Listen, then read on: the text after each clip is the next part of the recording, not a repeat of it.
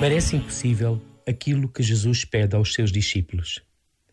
O mandamento do amor cristão tem três movimentos: amor de Deus ao homem, amor do homem a Deus e amor entre os irmãos.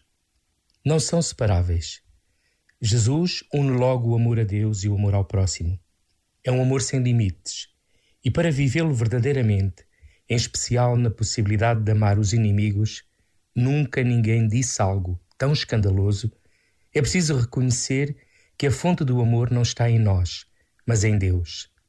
Se Deus é o Pai que perdoa e que cria em Jesus a nova família, é amando assim que somos filhos do Altíssimo.